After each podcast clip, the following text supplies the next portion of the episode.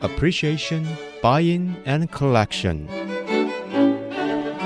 艺术 A B C，艺术入门的三部曲，艺术收藏的必修课，让您成为品味出众的艺术鉴赏达人，您的家成为风格独具的私人美术馆，实时与艺术之美对话。艺术 A B C，陆杰明主持。这里是爱思之音主客广播 FM 九七点五，你所收听的节目是艺术 ABC，我是陆杰明。那么这个单元呢，我们还是邀请到来宾啊，就是亚洲大学现代美术馆的艺术总监李梅玲。梅玲，欢迎你再来到节目。杰明好，各位听众大家好。在亚洲大学的现代美术馆有一个很好的展览啊，就是《近笔野色》丁衍雍回顾展。这个展览其实已经开展了，有空要去看一下，因为很难得。你可以借着看丁衍雍，了解所谓东西交汇啊，那个时代呃，艺术创作者他是心里是怎么想的，怎么表达他的这个鲜明独特的风格。那呃，上一集我们有聊到这个丁衍雍，他等于是先到日本学习，对所以他打基础的还是西洋美术，对吧？对等于是他是西画科的西画科的，然后了解了那个当时影响日本的，像这个印象派到野兽派、立体派这一段时间。对其实我们这样子讲好了，就是是电影庸它基本上它是从西画开始。那这个西画呢，还曾经参加过日本曾经有一个很大的美术杂志出版社，叫做中央美术社。嗯，中央美术社他们那个时代都办展览。嗯，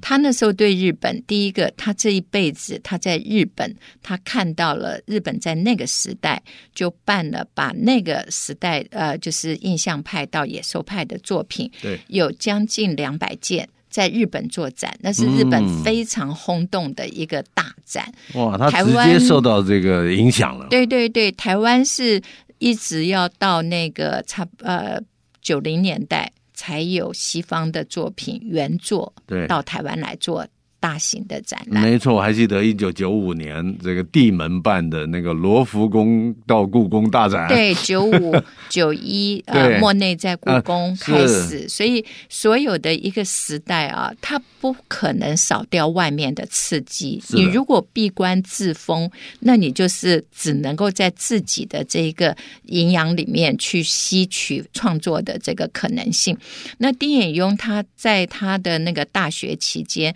就是参加了中央美术社，他还入选，而且还得了奖。嗯，所以他是一个在年轻时候他就已经有画画。那这个画作呢，他最年轻时候的当然就是东京艺术大学，但是因为现在疫情关系，我们去借他当年毕业时候的自画像没有办法，因为那个东京艺术大学美术馆他们现在是封馆状态，嗯、所以没有拿到可。惜，嗯可以看得出来，丁衍雍在大学时间。他的风格事实上是跟他的老师，也就是呃，我们讲日本，刚才那个杰明讲的，他们从开始明治维新，他们的人到了巴黎，到了欧洲，他们其实呢，呃，他们走的路并不完全走印象派，他们是把以前的那种就是呃古典画法，但是他们把光加进去，是所以日本称这种画法是外外光派光派。那外光派藤岛武二是非常有名的老师，那很多的画家也都是这种风格是，所以他早年是比较接近这种风格。是可是当他离开了日本，他回去之后，他慢慢的也吸收到梅园龙三郎啦，还有野兽派的这种画风的时候，他的风格越来越趋向于野兽派。是但是很可惜的就是比较。青壮年的二三十岁左右，他那时候又跑上海，又跑北京，又跑广东，都是在推美术教育。嗯。然后呃，美术教育呢，当然又碰到谁？刘海粟啦，呃因为刘海粟的风格也是比较狂野一点的，所以那他那个时候的画常常。我们现在看到的都是黑白的。为什么是黑白？都是他参加什么奖项，参加什么活动，可是只剩下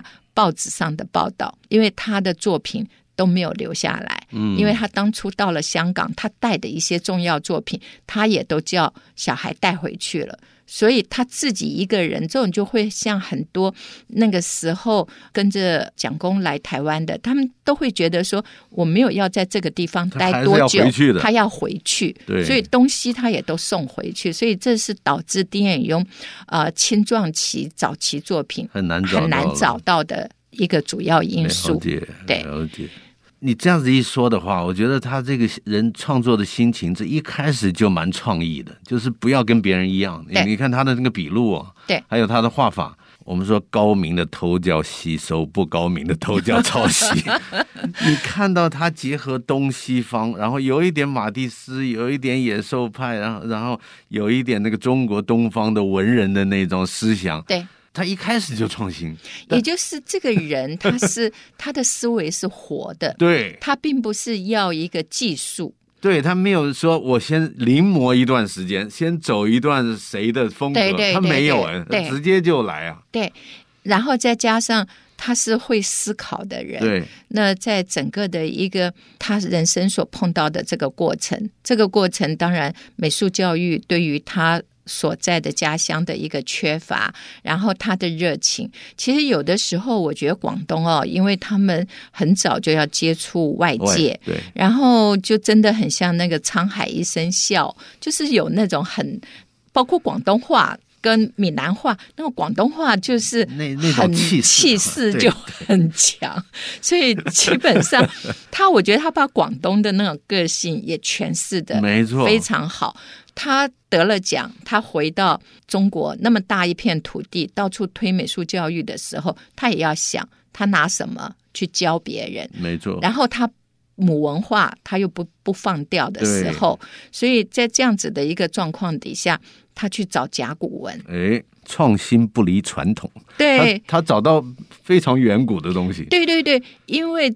东方的这个文字从那时象候形，开始，对，从象形开始的时候，全世界就埃及跟中国，嗯但是埃及很早就放掉了嘛，因为罗马时代埃及文它的那个，所以你会到时候看埃及的东西，假如有个日一个圆中一个点，哎，那个跟中国的日一样，因为你看太阳就是这个象样形子嘛，嗯月都是对象对形，对，所以象形它本身就是把形体简化了，是然后再转换成大家共同遵守的文字。可是，在这个转化的过程里面，印章保留了。嗯所以之前杰明也有讲到，汉印的收藏，对他收了蛮多，他倒不是去鉴定真伪，他只是看他刻的，因为呃你往下挖对甲骨，你往下戳，对，你的那个力道，再经过岁月，那种就是一个完全不一样的线条。西方它是用扁笔，它的线条是这样子平的，平的涂上去。可是丁衍雍很有趣，他画油画照样拿他的。毛笔，对对对，拿他的那个嗯 羊毫长笔哦， 那个那个很长的那种羊毫是狼毫笔比较硬，硬对不对？羊毫笔比较显软比较软，它可以大家去看，慢慢看它的所有线条，它可以非常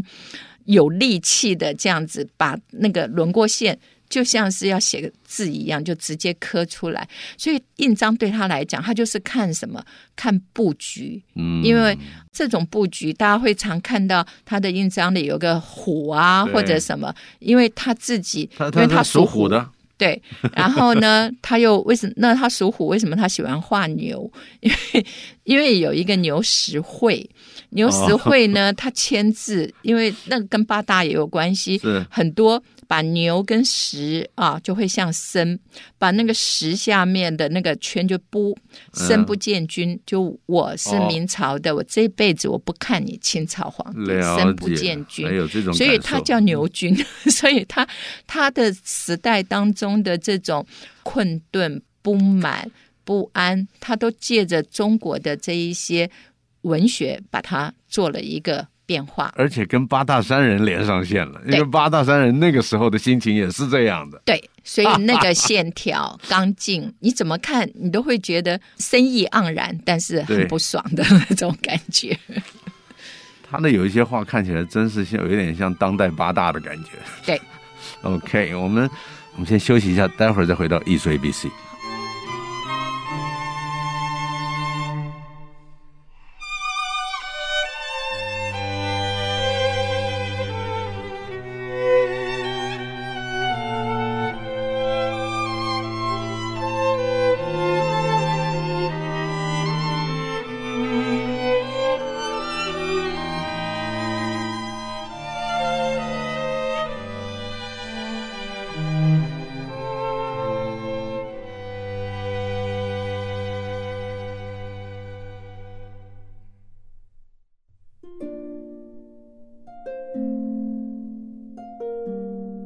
欢迎回到艺术 ABC 节目，我是陆杰明。今天为各位请到的来宾是李梅玲，亚洲大学现代美术馆的艺术总监梅玲。 杰明好，那么刚刚有说到啊，他创新不离传统，他在甲骨文啊里面寻找养分，而且这一次展览好多那个汉印，还有他自己刻的章的展出。事实上，他收藏不少哎。对呀、所以你说他当时没有钱，但是他在教学的这些钱，他都用在收藏，而且在香港又比较容易碰到这个汉代古印，对不对？对对对，所以他基本上也就是我们曾经说过，他到很晚年，七十多岁，他才买了他人生的第一个香港的小房间。但是呢，的确像你讲的，他对于艺术，他一向很大方。嗯，其实他也曾经受庞毕度啦、受法国的邀请，他有一些照片，大家会看到蛮漂亮的。那个就是陈美琴，赵无极的夫人，她跟赵无极他们关系也非常的有看到，对呃对，像他的这一些，基本上还是把自己的教育当成人生非常重要的一个目标。是那整个的一个发展上面，就像你讲的，它是很自然的，从甲骨对甲骨衍生出来，它从篆刻，对从篆刻到他的人生困境，啊他的人生的困境，然后他一下子叫牛军，一下叫丁虎，一下对呃，他是大雁南飞，所嗯以他有、常常有那个雁。呃，对鸿雁、丁雁、鸿雁、丁鸿对，他为什么叫丁鸿？我候鸟我本来还想回去的，是就有这个意义所以他的人生事实上跟文化是整个结合在一起。嗯你把它回到齐邦媛老师写乱世时代里，是那他怎么样？很自然的，他并不是我一定想要去抓住一个我的论述，嗯而是他就是我母文化、传统文化，我不放。嗯我从我的传统文化去结合我所学习的西方文化，是或者是东方对跟呃，就是日本，它是一种就是学习后再创造出来的文化。但是你任何艺术家，你还在画外光派，那你就是在画日本对改良后的对画。对对，你没有把你的创新做出来，那怎么讲呢？也就是从工业时代开始对，就是以创新为主是的，而不是以技法为主。有的时候不是画的好坏的问题对，是你有没有把这个时代的一个共通性可以抓出来。时代的精神性，对，所以嗯哦丁衍雍他不管是把八大，他不管是把外光，对他不管是把呃马蒂斯，对他都手到擒来的，是就很自然。那是因为他心里知道他要怎么表达，而且他的画整体的看法还是有一种朴拙的那种感觉，朴拙也简也的简单的，对，也就是佛像给他的对感觉。他所有佛像身上的这一些肌理，他全部都拿来练习线条的感觉。但是你就可以从那种很自然的里面，你就可以看到一种活蹦乱跳，整个精神可以活回来的这种是感觉。其实我们在讲很多的东西，它都跟我们的生活完全密不可分嘛。没错，他就画像戏曲人物也是一样对，的，就像脍炙人口那个对脍，那个就是细切的肉。然后你要讲说脍炙人口什么细切的肉，那早期在那个呃董。最就是最近拍卖的一个董其昌的书法是，讲的就是孙权呐、想吃生鱼片，可是你现在一想到生鱼片，你想到的是日本，你不对晓你大家文化上不会想到说那一个生鱼片从中国早期在三代之前它就有了，它就是把鱼片然后切了很薄的这样子，所以“脍”这个字，嗯脍炙人口，我们现在都想到文学，想到什么音乐，嗯嗯对可它事实上是讲吃的，嗯，所以它其实很多都是在你的生活里面很自然没错。那只是日本，他把书法拿走，他把佛教， 他把很多东西拿走，然后就很自然的转换成日本的传统文对化。所以大家去看这个展览的时候，你可以看到很多元的一个他的人生的一个发展。对你可以看到八大的影子啊，你也可以看到像八仙祝寿，对那个那个根本就是民间的那种感受对，。而且他有趣的就是，譬如说他画贵妃出狱，我们看到那张图，我们说那什么贵妃， 那个，但是那个呃女性的一种力量的感觉，是是那个线条，它才不是画的多美，而是让你感觉到她出来。洗完，对又很舒适，然后本身的那种舒畅的感觉，反正蛮有趣的啦。但就你是它虽然看有点像小孩子儿童画的感觉，嗯但是你仔细看那个贵妃，哎，她的那个身材还是有练过的哦。其实他那就个是线力有练道过比例就是有练过 对对对，就是那个力道。其实对有趣的，我觉得就是哎呀这个艺耐术看会不会让你觉得有趣？是的，假如你看完只知道他名画，然后 OK 没历意史思嗯里的那种就不没有耐看没有你的感觉。对，还可以呼应你的自己的一种感受。对，呃，这次展出的墙上有一有一小段文字啊，我念一下。丁衍庸说的：“关于艺术，我只有一个字，那就是美。凡是美的东西，就有其艺术价值存在。画家主要的任务就是将他眼里见到的美用笔描绘出来，让其他的人也能分享。而这个美呢，有趣的就不是大众人云亦云的美，而是你找到的美，然后别人刚好看到，哎，就是我心里的美。哎呀，所以这种对艺术就是我找到了一个大家我没有知道你的意思。”就像画，你画一个呃咖啡店，那豆家他可以画工业时代坐在对面不相识，然后马呃马内可以画一个咖啡女佣，呃就是 waitress 累的要死，对然后大家还在那不走，然后那种疏离 感。是罗特列克的咖啡店，那个就是所有人士的更冷酷了，更冷酷是那张对， 那等到美还换国过的反骨呢 对 Hopper 的那个咖啡店，那简直就疏离了。嗯半夜大家跑去，对对对我坐你旁边，我跟你半点没关关都系，没有。对，所以怎么样存在的东西没错，抓的是什么？哎，是刚好又是很多人，对。那就是我要的感觉，那个就是美。你一讲，我就想起豆家的那一张那个咖啡店酒店，对啊前面放的苦艾酒，对，那两个人根本好像是不搭嘎完全不的，认识其实是在一起的。 一个女生，对 啊，还工业挺时忧郁代的，工业时代就哎，这真样。的，对啊，呃， 梅林讲到这个很重要，所以你去看这次丁彦勇展的时候，其实你应该默站站久一点去看每一张画，你会感受到那个当时的时代精神性。对，那个很重要。那你刚刚也提到一个美的概念，我知道你想讲什么， 就是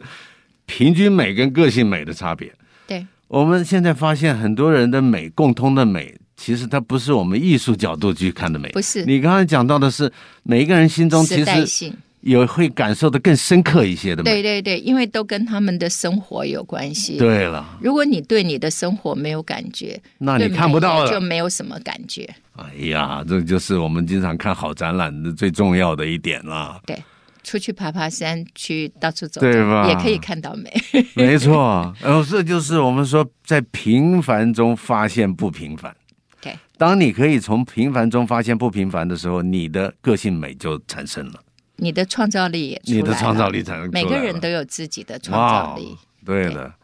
可见艺术之路这个要不断的学习，而且是往自己的内在去感受。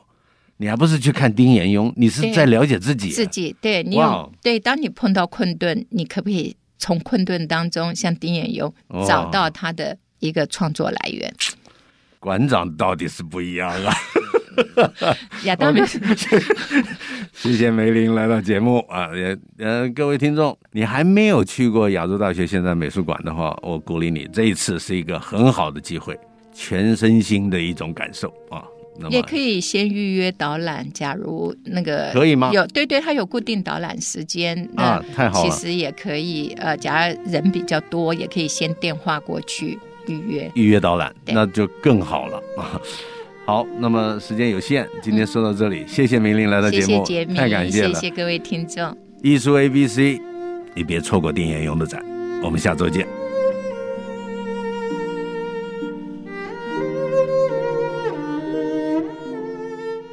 以上节目由爱上一郎赞助播出，放松心情，静静体会艺术的美好。iArt Gallery 让您爱上一郎。